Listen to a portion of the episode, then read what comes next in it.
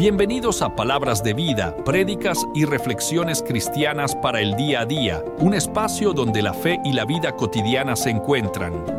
En este podcast te invitamos a sumergirte en un viaje de reflexión y esperanza, explorando las enseñanzas cristianas a través de un lente moderno y aplicable. Cada episodio está lleno de mensajes inspiradores, reflexiones y sabiduría práctica extraída de las escrituras, todo presentado con rigor, manteniéndonos fieles a la palabra de Dios. Esperamos que sean de gran bendición para tu vida y recuerda, esto no hay quien lo pare.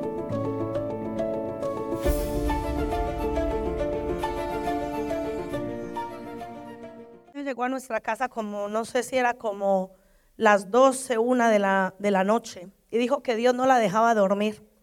Y vino a tocar la puerta de mi casa y dijo, Sandra, eh, casi llorando nos dice, Dios me ha dicho que ya es el tiempo de que le suelte y que me ocupe de otra familia. ¿Ustedes ya están listos? Ah, que también hay café, no se olviden. Gracias, Margarita. Esta mujer siempre cuidando la iglesia. Colaboren, hermanos, que hay veces que se llevan el café entero, es una pena, ¿no? Ellos se esfuerzan por, por... Y bien rico que está, que sí. Es colombiano, seguro, el café. Bueno, lo que les decía, resulta que Rosita dijo que el Señor le había dicho que nos soltara ya y que se ocupara de otra familia. Y ese día nos dijo, me dice el Señor, y le dijo, Benjamín, el Señor te dice, todo tu pasado está borrado. El Señor te ha borrado todo, todo, tú eres un hombre nuevo. Dios borró todo. Y aun cuando estabas en la cárcel, todo eso está borrado. Hoy estamos viendo esa palabra profética hecha realidad.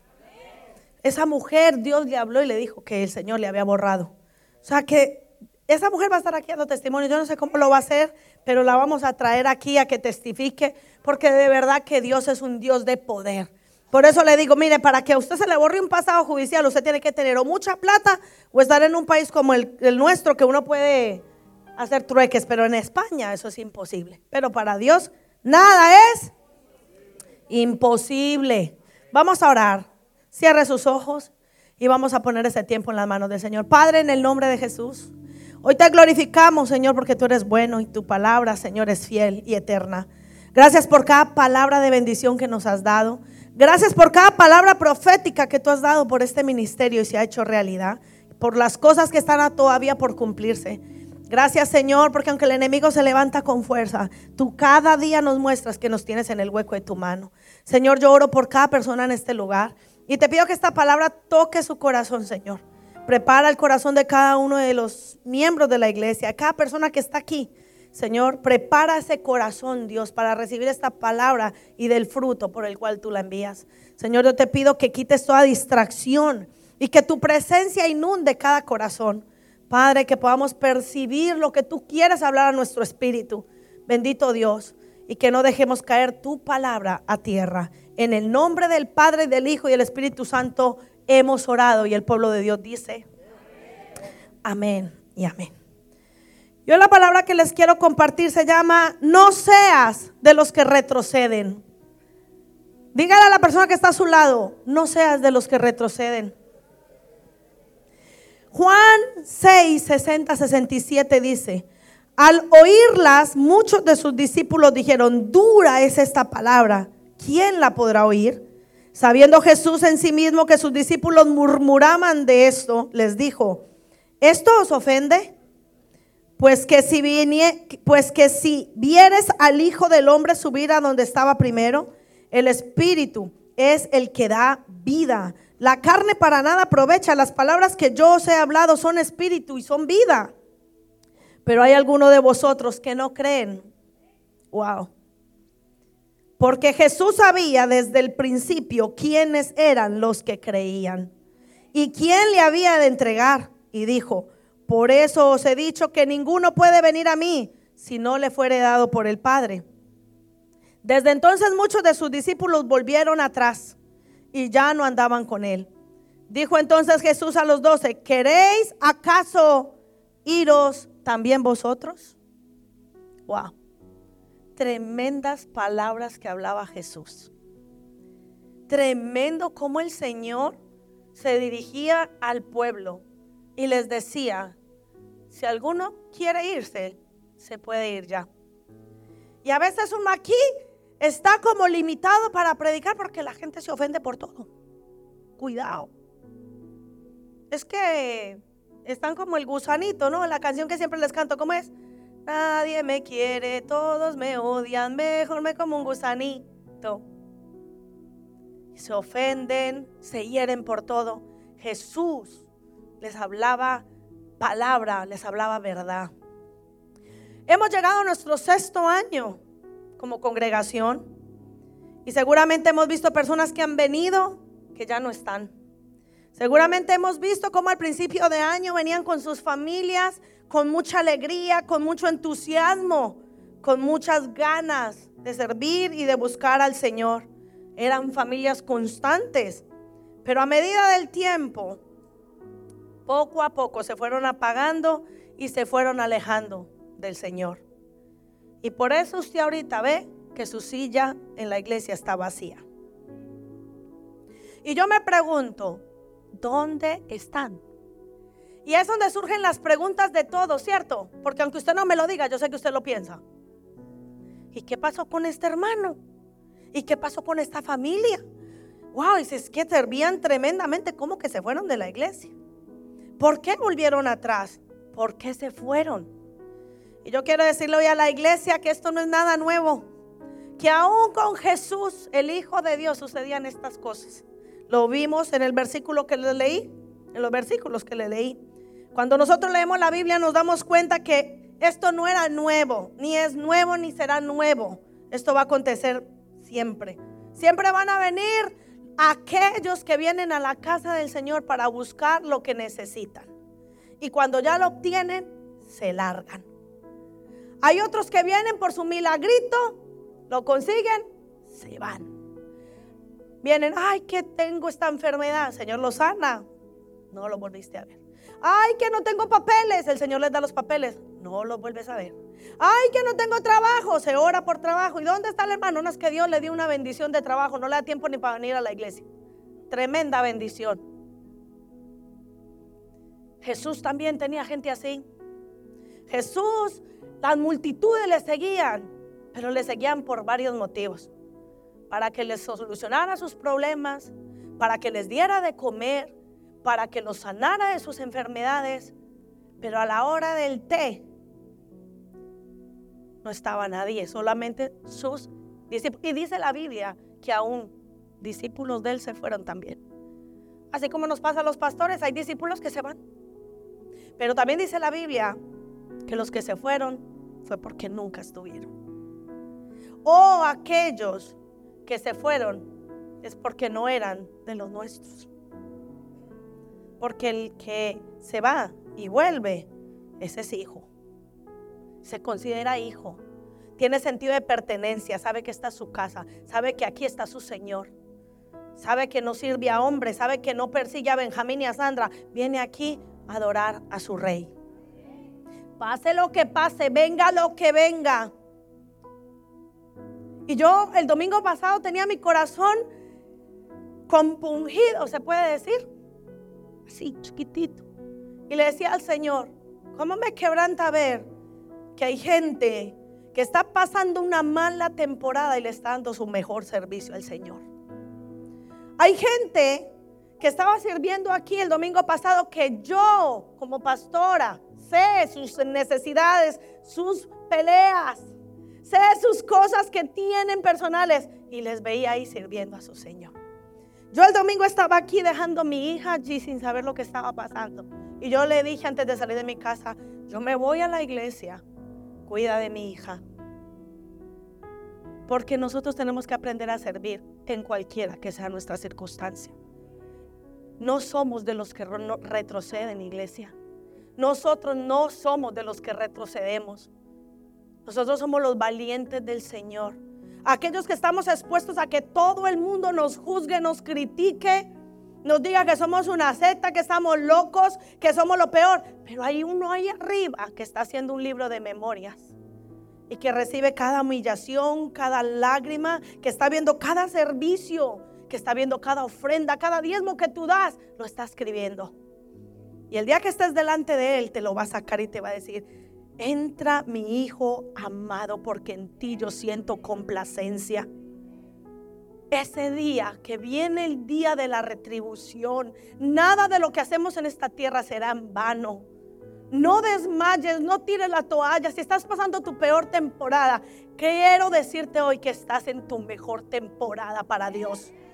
Quiero decirte que en tu peor temporada de tu vida, en la mejor temporada de Dios, ¿sabes por qué? Porque es el escenario donde Dios se va a glorificar.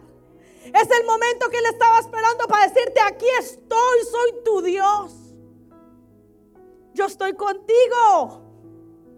Yo no te he dejado ni te voy a dejar. Soy el mismo de ayer, de hoy y por los siglos. Soy el mismo que resucitó a Lázaro y sigue resucitando hoy y mañana. Soy el mismo que sanó ayer, sanó hoy, sanará mañana. Soy el mismo que prosperé ayer, prospero hoy y prosperaré mañana.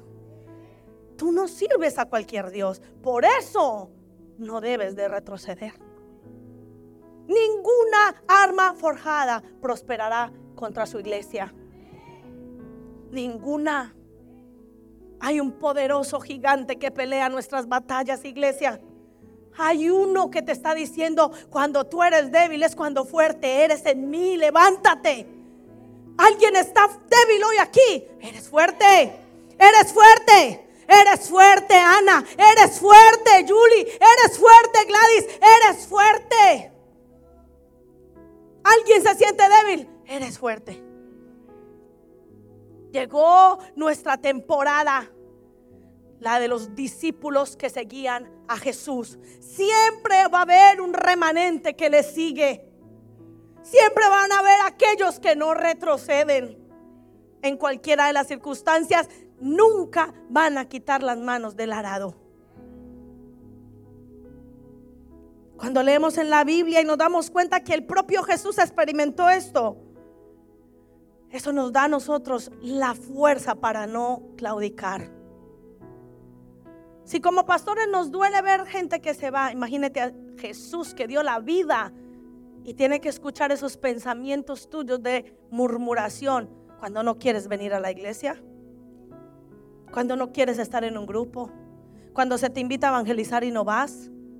Porque tú al pastor y al líder le puedes mentir lo que quieras, pero hay uno que todo lo ve y sabe que no fuiste a evangelizar porque simplemente no te dio la gana.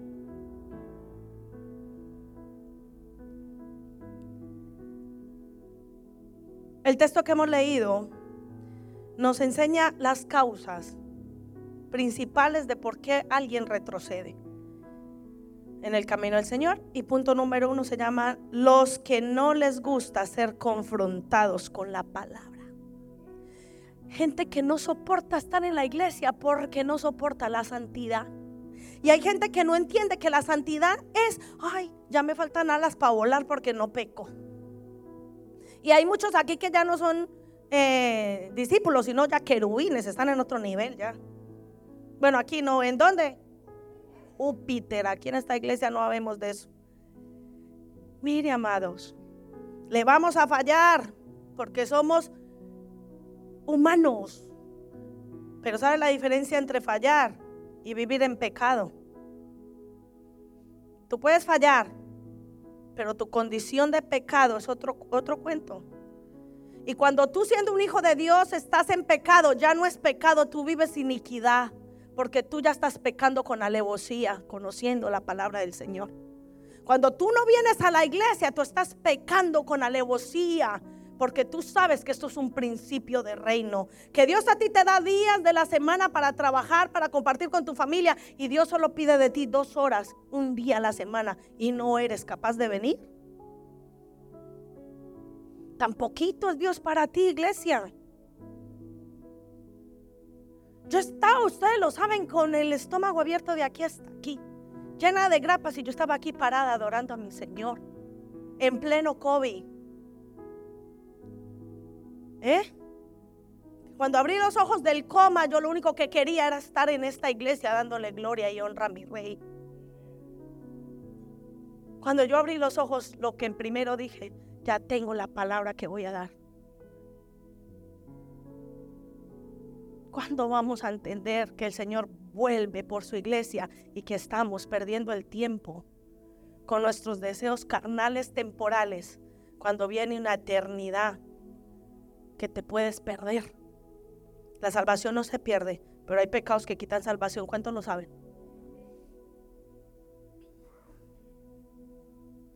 Los que no les gusta ser confrontados. Juan 6, 60 dice, y al oír las muchas los muchos de sus discípulos dijeron, dura es esta palabra, ¿quién la puede oír? Y a lo mejor usted está ahí diciendo, wow, la pastora lo que está diciendo, qué dura que es. Así decían estos de Jesús. Dura es esta palabra, ¿quién podrá oír esto? Y muchos de los discípulos se apartaron porque les pareció fuerte y dura la palabra que Jesús estaba predicando. Y decían, esto es demasiado para mi vida. Prefirieron apartarse de él para no escuchar su mensaje de salvación. No entendían que Dios lo que quería era confrontar su estado de vida para que no se perdieran. Y más bien se creyeron que Jesús estaba viniendo con el látigo para hacerles sentir culpables, sucios. Y no era la intención de Jesús. La intención de Jesús nunca es juzgarte, Patricia. La intención de Jesús es siempre decirte cuánto Él te ama. Porque Dios no nos ama como somos. Cuidado, Él nos ama a pesar de lo que somos. Él sabe cómo somos. Él sabe, dice que Él ya perdonó tus pecados pasados, presentes y futuros. Ya sabe que le vas a fallar mañana, con qué le vas a fallar y cómo le vas a fallar. Y aún así, te ama. Cuán grande es su amor. En la iglesia, desafortunadamente, hay cristianos así. Aquí no, ¿en dónde? Y pasa lo mismo. Queremos que los mensajes nos motiven, queremos que nos den mensajes de ánimo, queremos que nos den mensajes de consuelo, que está bien. ¿Quién dijo que eso está mal? Si la palabra motiva, anima. La, la palabra nos enseña a confiar, esperanza, fe, restauración, consolación. Eso también es bueno y es real porque es bíblico. El Espíritu Santo fue dejado en la tierra para consolarnos. ¿Cuántos dicen amén? Pero la palabra también es martillo que quiebra y parte. Espada de doble filo que entra y penetra hasta tus tuétanos y discierne los pensamientos de tu corazón. También es martillo que rompe. No queremos que nuestro pecado sea confrontado. Y lastimosamente Queremos es que vengan y nos diviertan, nos entretengan, nos digan lo prósperos que vamos a ser, lo bendecidos que vamos a ser, que lo somos, porque la palabra prospera. Cristo prospera. Pero también tenemos que entender que la palabra de Dios también confronta para purificarnos, para hacer de nosotros el carácter de Jesús. ¿Cuántos dicen amén? La palabra de Dios no debe de ser suavizada. Debe ser como Él la dijo. Punto. No hay más. Hebreos 4:12 dice, porque la palabra de Dios, diga conmigo, es viva y eficaz. Más cortante que toda espada de doble filo, que penetra hasta partir el alma y el espíritu, las coyunturas, los tuétanos y discierne los pensamientos y las intenciones de tu corazón. Tenemos que comprender que aunque no nos guste ser confrontados, para que podamos ser transformados y revestidos, para que la palabra de Dios, que es la única que puede quebrantar tu corazón, la única que te puede purificar y santificar, la única que te puede liberar de toda cadena de opresión, venga sobre tu vida. Jeremías 23, 29 dice, no es mi palabra como fuego, dice Jehová, y como martillo que quiebra la piedra. ¿Por qué cree que la gente no quiere venir cuando les predicas? Porque están muy cómodos pecando. Y venir a la iglesia para ellos supone un cambio que no están dispuestos a dar. Pero lo que ellos no han entendido que ese cambio no lo tienen que hacer ellos. Ese cambio lo hace el Espíritu Santo. Esa es la mala información. La gente se empieza, no, es que si voy a la iglesia tengo que vestir así, tengo que hacer así, que si es que no puedo aquí, que si no puedo. Y todos son prohibiciones cuando la Biblia no nos habla nada de eso. La Biblia, por eso hay que leerla para entenderla. En la palabra de Dios dice que no es el hombre el que cambia al hombre, que es el Espíritu de Jehová quien va a cambiarte. Y Dios te va a cambiar como Él quiere, cuando Él quiera y en el tiempo como Él le parezca. No es un trabajo tuyo y mío. El trabajo tuyo y mío es predicar que Cristo es amor, que ama al perdido. La gente de afuera no puede venir a la iglesia a sentirse juzgada y condenada de parte de nosotros, porque ya están cansados de sentir eso ahí afuera. La gente de afuera tiene que venir aquí a ver que nosotros somos amor, porque Cristo derramó su amor sobre nosotros y lo que por gracia hemos recibido, eso damos. Se tienen que sentir amados. ¿Cómo van a venir aquí a sentirse peor que afuera? Si en el mundo desde pequeños sentimos rechazo, ¿Verdad mentira? Nos desprecian, nos rechazan, no vales para nada, no sirves para nada, no vas a llegar a ningún sitio, eres un bruto, eres una bruta. Estamos cansados de que nos tilden y nos pongan nombres. Pero quiero decirte esta mañana una buena noticia, que Dios te puso un nuevo nombre. Y para Él sí sirves, sí vales y eres una perfecta persona en Él. Y si se lo vas a dar, se lo das en condiciones. Amén. Pero también hay otro tipo de personas a las que sí les gusta que les confronten con la palabra, a las que sí les gusta que se prediquen verdades, a las que sí les gusta que los pastores prediquen palabra y que les den duro con la palabra. También los hay. Pero ¿saben qué? No tienen ninguna intención de cambiar reciben la palabra con emoción, reciben la palabra con alegría, pero no están dispuestos a cambiar su estilo de vida. No están dispuestos a dejar que Dios trabaje con sus corazones. No hay un arrepentimiento genuino en sus corazones. La palabra les emociona, pero no la aplican ni la viven. Y esa es como la parábola, ¿no? Llega y cae en la tierra qué emoción, qué palabra, Dios me habló, esa palabra es para mí. Y les dejas de ver como un mes. Tienen esa palabra para un mes. Yo no sé cómo hacen para sobre. Yo vengo cada ocho días aquí y hay domingos que no quiero venir, pero me acuerdo que soy la pastora y me toca venir. A ver si ustedes creen que todos los domingos tengo ganas de venir. Hay días que no. Y no lo miento, porque usted piense lo que quiera, porque yo sé que a usted le pasa también. ¿Sí o no? Está uno con esa lucha, qué sueño. Dios mío, qué pereza. Ah, pero cuando uno se acuerda a dónde es que viene y por qué es que viene, se le quita a usted el sueño, la pereza, la tristeza, se le quita todo. Amén. Porque esta carne no quiere buscar las cosas de Dios. Esta carne solo quiere buscar sus placeres, sus deleites. Y por eso todo el tiempo, wow. Me acaba de sacar el Señor, wow.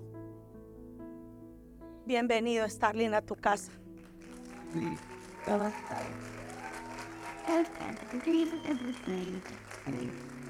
Yo te voy a pedir un favor, baja y dame un abrazo, por favor.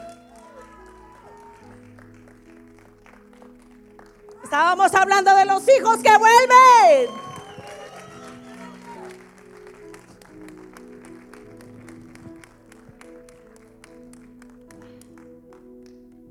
Wow. Vamos a dar un aplauso al Señor por esto, iglesia. Los hijos siempre volverán a la casa. Los hijos siempre volverán a su casa. Wow. Qué alegría, qué alegría. Reciban a sus hermanos como Cristo les recibiría. Yo creo que ahora mismo está el Señor en el cielo diciendo, mi hijo ha vuelto a su casa. Aleluya.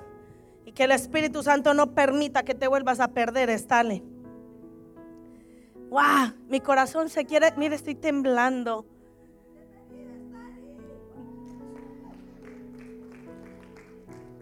Mire, de verdad, si yo le aplaudo, si a mí me aplauden así después de tanto tiempo sin verme, no vuelvo. Literal. Hay mucha gente nueva que no le conoce, pero Stalin es de la casa. No estaba de parranda, vamos a creer eh, en lo bueno. Él ha sido y es un adorador. ¿Se acuerdan de los tiempos donde Stalin movía el pelo? Hasta la cola se me gusta. Te amamos. Seguimos. Y dice, los que se emocionan con la palabra, pero no hay intención de cambio. Ezequiel 33, 32 dice, y he aquí que tú eres a ellos como cantor de amores, de voz que canta bien, y oirán tus palabras, pero no las pondrán en obra. O sea, la palabra es como un canto para ellos. Bienvenida, Sirian, te amo, hija. Hace rato no te veía. Hoy, hoy es un día de mucha bendición. Yo no te veía, por eso digo yo. A lo mejor es que yo soy. Ah, y voy a hacer un pare aquí con lo de Siria. Mire, hay veces que estamos aquí predicando y tal vez yo estoy mirando a Gabriel sin mirarle. ¿Alguien sabe que eso pasa? A ver, los predicadores. Tú miras creyendo que miras, pero no estás mirando. Y la gente se va ofendida. La pastora me estaba mirando diciéndome a mí. Me estaba tirando a mí. Y la pastora, mira, ¿quién le... Mire, mire, salga de eso, hombre. Deje de escuchar voces del infierno, que yo no vengo a predicar aquí para nadie en particular. Yo predico la palabra que el Señor me da para la iglesia, igual que su pastor. Amén. Si yo le tengo que decir algo, créame que se lo digo a usted. No necesito pararme aquí a decírselo. ¿Cuántos saben que eso es así? Créame, no miento. Yo si usted algo me molesta, al único que yo le digo aquí públicamente que me traiga comida es a Osman y no me funciona. Pero de resto, Y cada ocho días poniendo ahí comida, eso, eso se llama maltrato psicológico, hermano. Qué barbaridad, eso es bullying. Todo el rato aquí yo mendigándole un plato de comida, hermano, para arrepiéntase. Escúchame bien. Y hay gente, y de eso voy a hablar más abajo, lo voy a dejar más abajo, vamos a seguir. Número dos, los que se desaniman y se ofenden fácilmente. Aquí esto no pasa, ¿que no? ¿En la iglesia de qué? Aquí nadie se ofende.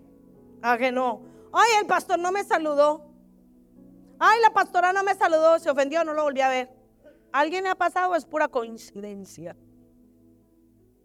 Ay, es que, imagínense que el hermanito me dijo, vaya, por favor, siéntese aquí. Ya me ofendió. Porque esta silla es mía, aquí tiene mi nombre, Saltra. No se puede sentar nadie ahí. Y como encuentra otro sentado ahí, ya me ofendió. ¿Por qué se? Vea, hermano, déjese de chorradas. Hay veces, si usted supiera a veces cómo mi pastor y yo venimos a la iglesia, tal vez, tal vez necesitado que sea usted el que me abrace a mí, no esperando a que yo lo abrace a usted. Tal vez el pensamiento suyo cambiaría. Usted no sabe a veces las situaciones que nosotros vivimos. Claro, pero nosotros siempre tenemos que estar para todos. ¿Por qué no vienes y me abrazas tú? Yo a lo mejor no necesito que me des una predicación, un abrazo. Que me diga, pastora, estamos contigo. Estamos orando por tu familia. En vez de estar ofendiéndote por todo. Hay veces que a lo mejor tú vienes y, y en las carreras y en las cosas no quieres dañar a nadie. Yo, por ejemplo, Gladys me decía esta semana, siempre que quiero hablar contigo, y es verdad, siempre alguien viene y nos interrumpen. Y me manda un mensaje y me dice, pero yo te amo así. Ella sabe que yo no lo hago con mala intención. Entonces, ¿por qué no pensamos en lo bueno? La Biblia dice, piensa en lo bueno, piensa en lo que es honesto, piensa en lo que es de buen nombre. Dejemos de pensar que yo me molesto.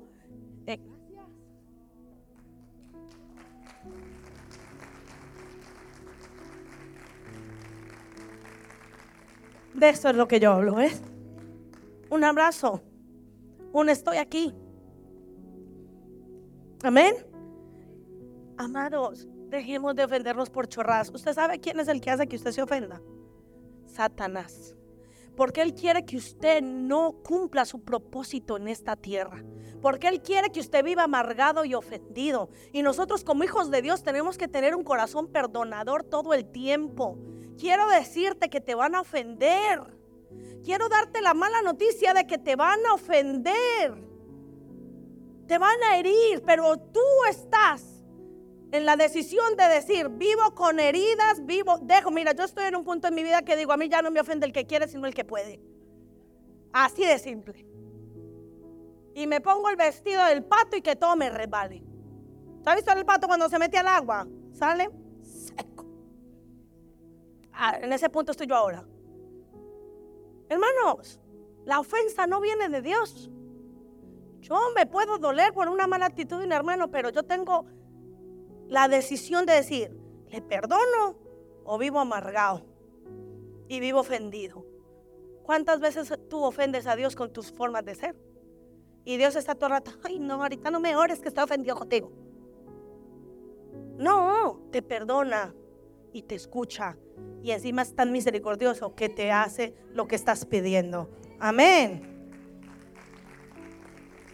Seamos misericordiosos los unos con los otros, hermanos, como Dios es misericordioso con nosotros. Juan 6:61 dice, sabiendo Jesús en sí mismo que sus discípulos murmuraban, de esto les dijo, ¿esto les ofende? Muchos de los discípulos se apartaron porque eran muy susceptibles, como el gusanito, que se ofenden fácilmente por las palabras y el carácter de Jesús. A la gente le gustan las predicaciones a la carta. ¿Cuántos saben eso? A la gente le gusta las predicaciones a la carta.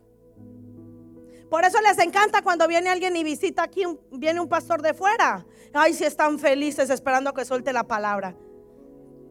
¿Por qué? Porque ese pastor viene de visita y viene dando casi siempre un mensaje motivacional, de fe, de ánimo, pero sus pastores saben sus necesidades y traen mensajes conforme a su necesidad. Así que no menosprecien.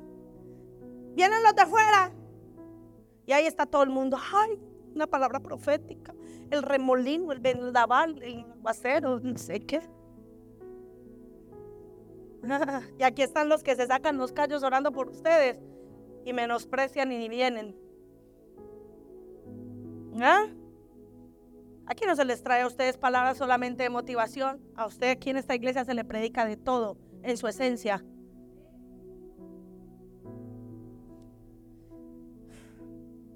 Y una vez, corte esto, Rubela, porque si no me van a caer. Corte y vuelve y lo pone. Por misericordia, porque si no me van a salir los haters. Miren hermanos, esto es un secreto que les voy a decir. Ya estamos. Ahora sí les voy a dar duro. Vea iglesia. Ha venido pastores de fuera. Han predicado. Ustedes saben que nosotros somos una iglesia de honra. Decimos, salgan y honren el siervo, la palabra, ¿cierto? Porque sabemos que la honra trae honra. ¿Cuántos lo saben? Y bajan y eso, uff, unas ofrendas. Un día dijo un hermano, aquí vamos a levantar una ofrenda por el cumpleaños de nuestro pastor. O no sé si era de él o miren. No le voy a decir mejor porque me da vergüenza. Es vergonzoso. Es vergonzoso. Damos más importancia y más a los de fuera que no oran ni por usted, que mañana sale de esta iglesia y no se acuerda que usted existe y a los de su casa, sus papás espirituales que oran día y noche por ustedes. Ya lo puede poner.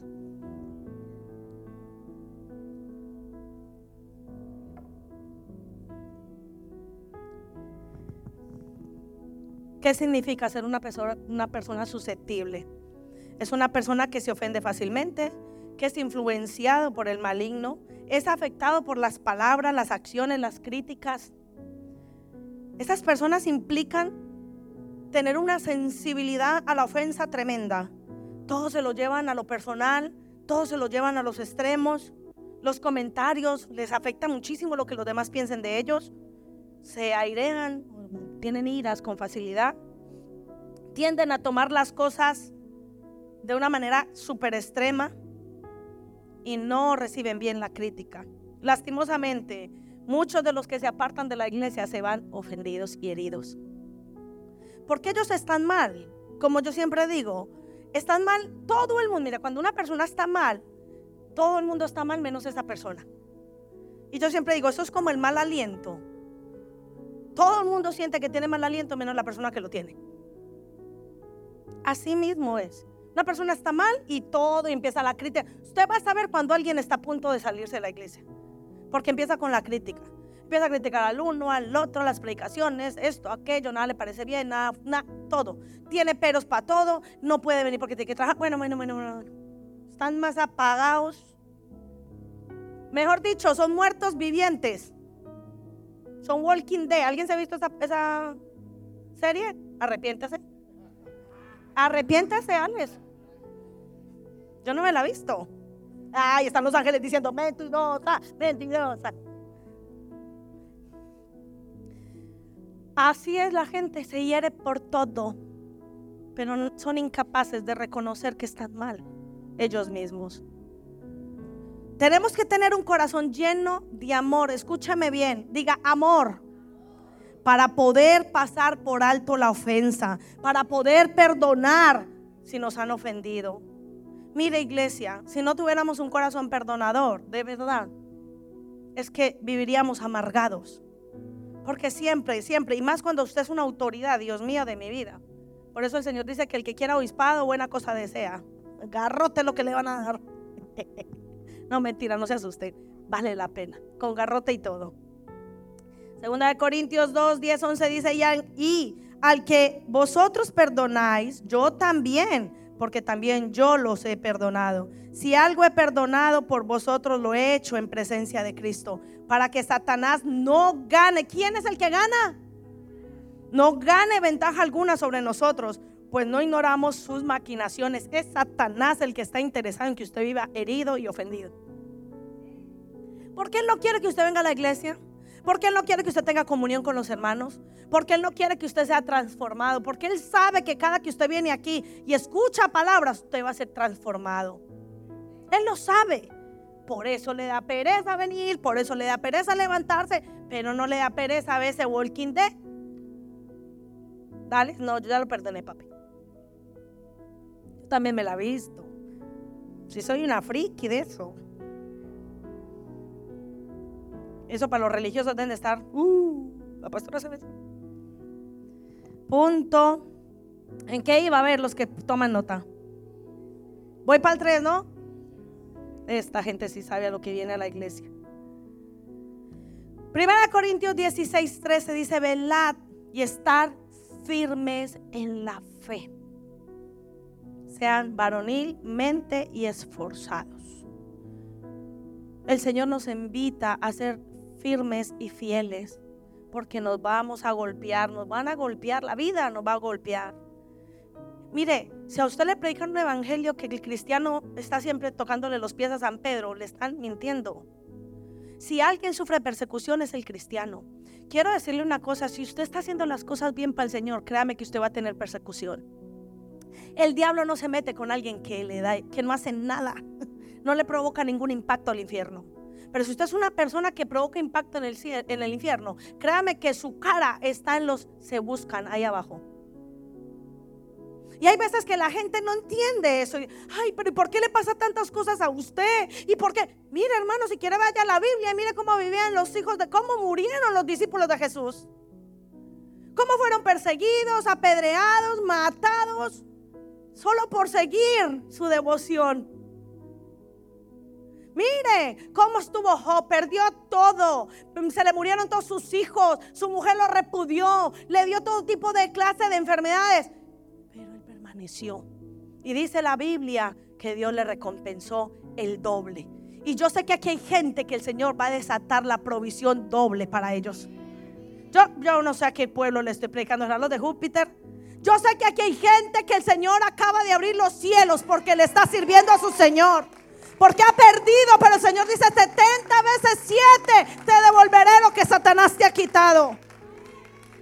Mire, por eso le digo, está esperando el movimiento del que viene. Aquí está una hija de Dios dando una palabra profética para usted. El Señor me dio una palabra hoy para la iglesia. Y es algo que yo siempre digo, pero esta vez el Señor me dijo, la vas a hablar. Van a caminar bajo cielos abiertos los que me siguen a pesar de. Yo sé que esta palabra va a torcer, va a quebrantar su corazón. No sé si a todos, si lo espero. Pero a mí eso me quebrantó ayer, hermanos. Porque yo estoy pasando un tiempo muy fuerte y usted lo sabe. Y el Señor me ha dicho, he abierto los cielos a tu favor. Tú estás caminando bajo cielos abiertos. Aleluya. Yo no sé si usted se alegra por mí y yo me alegro por usted. El punto número tres es, los que no creen a la palabra de Dios y a sus promesas son los que retroceden, hermanos. Juan 6:64 dice, pero hay algunos de vosotros que no creen, porque Jesús sabía desde el principio quiénes eran los que no creían y quién le había de entregar. Jesús sabía todo el tiempo quién era el que lo iba a vender. Mas sin embargo nunca lo desechó porque esperó hasta el último minuto que se arrepintiera. Y Jesús sigue aquí, sabiendo que muchos de ustedes a lo mejor el año que viene ni, ni pueden estar. Pero aún así Dios te está diciendo, aquí estoy.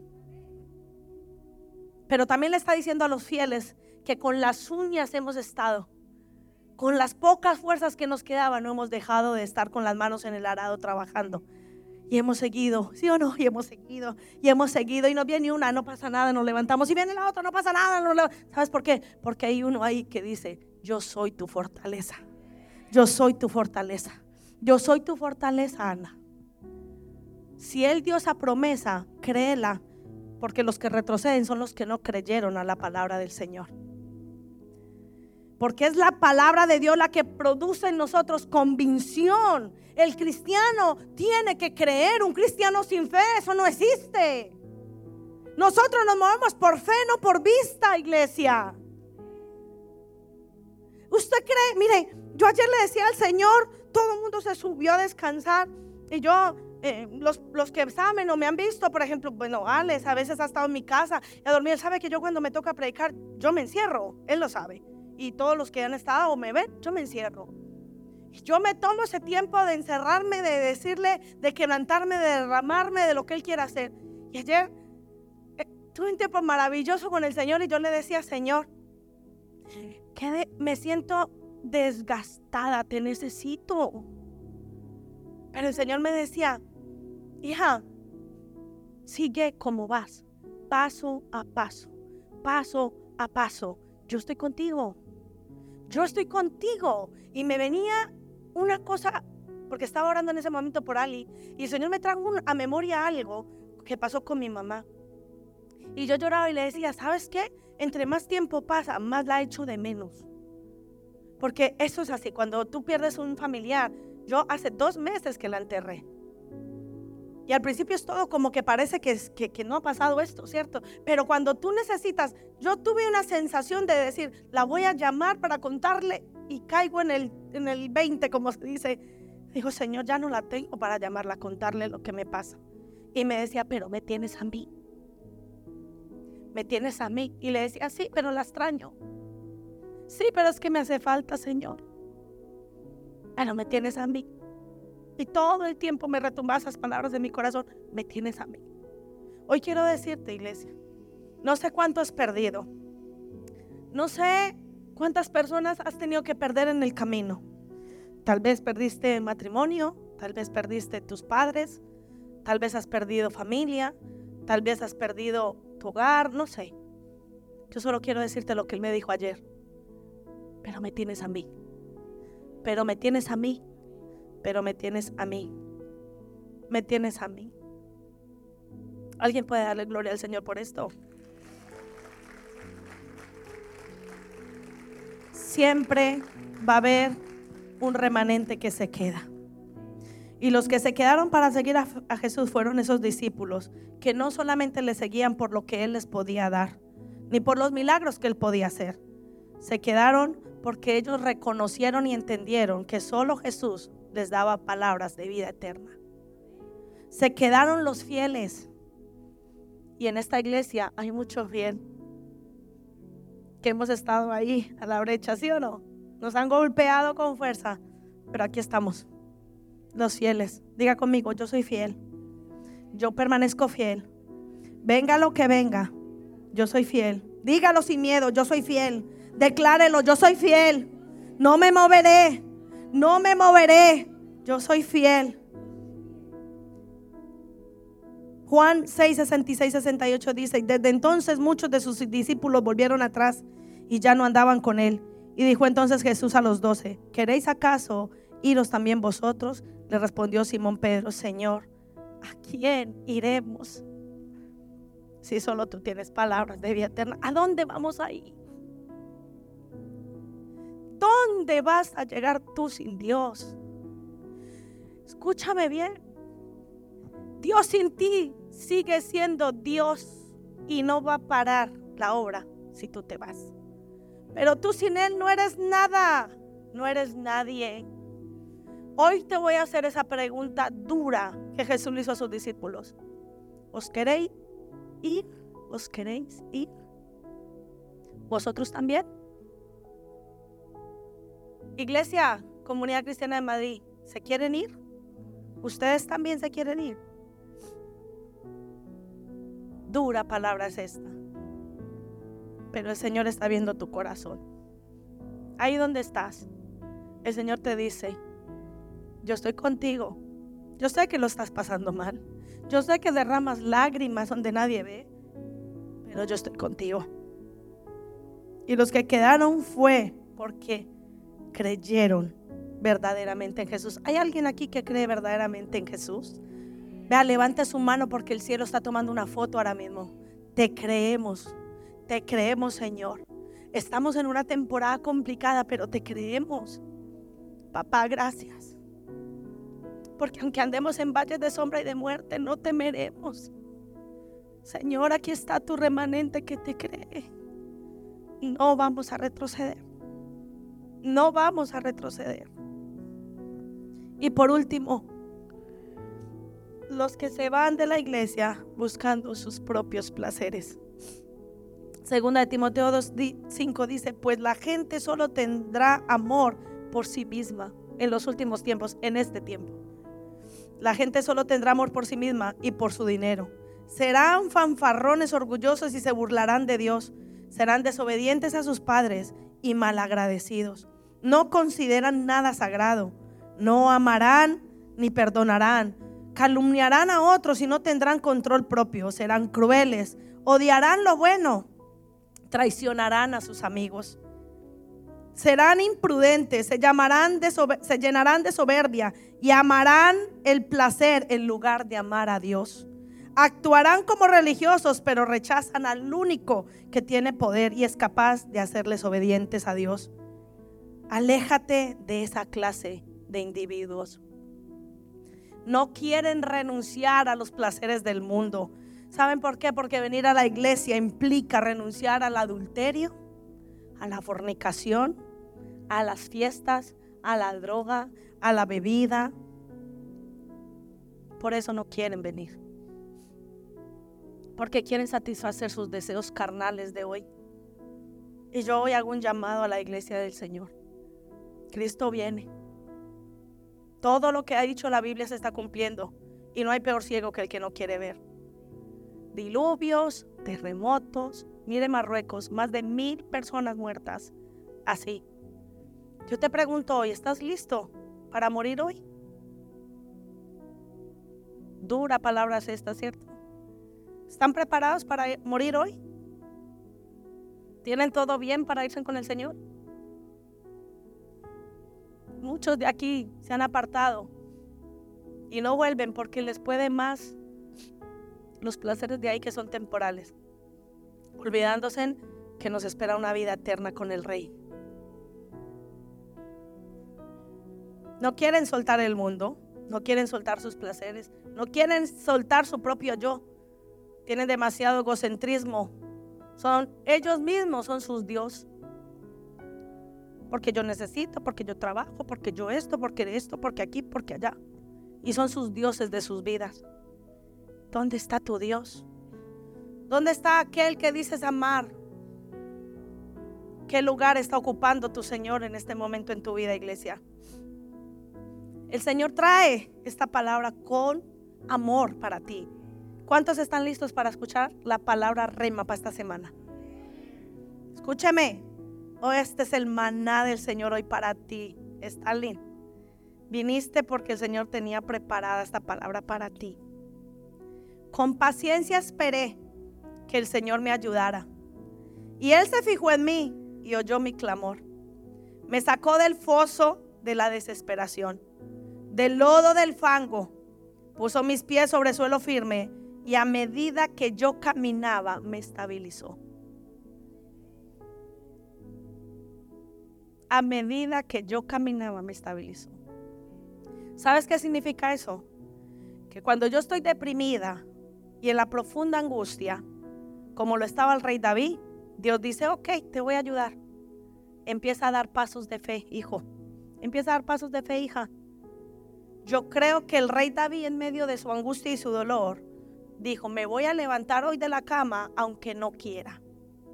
Voy a comer aunque no quiera. Y daba un pasito más. Voy a ir a la iglesia aunque no me apetece. Y era otro pasito más. No tengo ganas de ir al grupo, pero iba un pasito más. ¿Te vas a quedar ahí, iglesia? ¿Hasta que te mueras? ¿Te vas a quedar ahí deprimido, hundido en la tristeza hasta que te mueras? No. Va a repetir conmigo, con paciencia voy a esperar a mi Dios.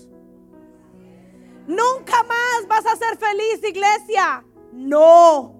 Con paciencia voy a esperar en mi Dios. Nunca más vas a encontrar gusto a la vida. No. Con paciencia voy a esperar a mi Dios. Y dice el Señor, y yo incliné mi oído y escuché el clamor de mis hijos y les saqué del pozo de desesperación y les puse sobre peña firme. Porque con paciencia esperé a la voz de mi Dios. Cuando tú tienes cielos abiertos en tu vida, iglesia, no te importa lo que la gente piense de ti. Cuando tú tienes cielos abiertos como tú, Esteban, mire, yo le voy a decir una cosa. Dice la Biblia que Esteban, mientras lo estaban matando a punta de piedra, Esteban no vio las piedras. Esteban vio cielos abiertos. Dice la palabra del Señor que Esteban estaba siendo apedreado y él miró al cielo y los cielos se abrieron y vio a Jesús sentado a la derecha, a la diestra del Padre. Yo quiero decirte hoy, te van a tirar piedra, pero así como Esteban, no miren las piedras, mira la gloria, mira los cielos abiertos, mira a Jesús que está sentado clamando por ti. Esteban no miró las piedras, Esteban vio la gloria de Dios en medio de la muerte. Y si se siente usted hoy que se está muriendo por la situación que está pasando, olvídate de eso. Mira la gloria, mira los cielos abiertos, mira que Jesús está intercediendo por ti, iglesia. Hay alguien que le puede dar gloria a Dios por esto. Los cielos están abiertos a tu favor. Vine para decirte que lo después de Dios, de que tú le obedezcas, de que tú le sirvas, son los cielos abiertos a tu favor. Vine a decirle a la iglesia que mientras tú caminas, el Señor te va a ir estabilizando cada paso que das.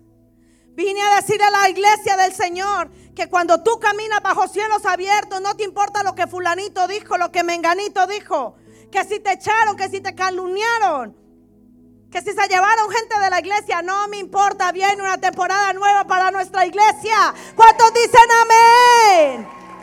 Viene una temporada para tu vida.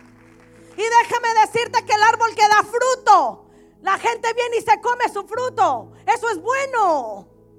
Porque tienen de dónde comer. Si no, entonces eres un árbol seco. Si viene y toma mi fruto es porque lo estoy dando. Más fruto me va a dar al Señor. ¿Cuántos dicen amén? Y por eso te voy a retar para que antes de que se acabe este año, tú traigas a esa persona por la que estás orando. Una persona te está diciendo el Señor, uno. ¿Será que no eres capaz de ganarte a uno? Cuando acabe este año, esta iglesia va a estar llena. ¿Sabes por qué? Porque hemos entendido el por qué Cristo murió en la cruz. ¿Sabes por qué? Para que nosotros seamos de canal de bendición para otros. Hoy está aquí Gaby con compañía. No me acuerdo tu nombre, amor. Madeleine.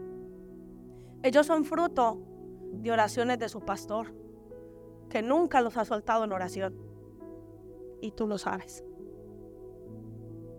Y hay que ser perseverantes. Gaby no sabe de nosotros desde que llegamos a España otra vez. Y le venimos invitando todo. Pero nunca hemos dejado de hacerlo. Hoy está aquí. Y encima no viene solo, nos trae una corona. ¡Ay, aleluya!